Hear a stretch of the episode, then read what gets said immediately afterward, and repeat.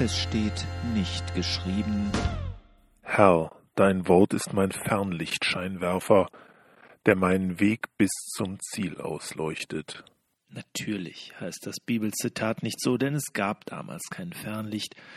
Es fehlte nicht nur an unseren Glühlampen oder LEDs, sondern auch an den exakt geformten Hohlspiegeln, um das Licht in die Ferne zu bündeln.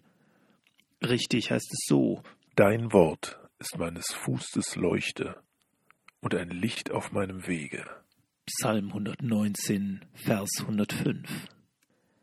Wer je versucht hat, mit einer Kerze oder einfachen Öllampe im dunklen Gelände seinen Weg zu finden, weiß, dass zu viel Licht direkt die Augen trifft, so dass der Widerschein vom Boden kaum auszumachen ist.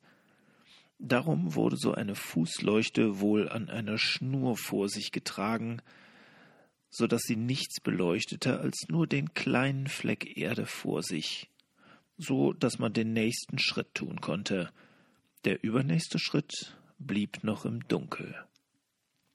Wir dürfen davon ausgehen, dass der Psalmist bewusst dieses Bild wählte. Er hätte Gottes Wort zwar nicht mit einem Fernlicht vergleichen können, aber mit dem Vollmond, der die Nacht ausleuchtet, oder gar mit der Sonne, die alles hell macht. Das tut er aber nicht, weil die Bibel so nicht ist. Wer hofft, dass die Bibel ihm wie ein Horoskop die Zukunft aufzeigt, wird ebenso enttäuscht wie beim Horoskop. Gottes Weg mit jedem Menschen ist anders. Wir können zwar aus den Geschichten der biblischen Gestalten lernen, doch sie sind keine Blaupause für unser Leben.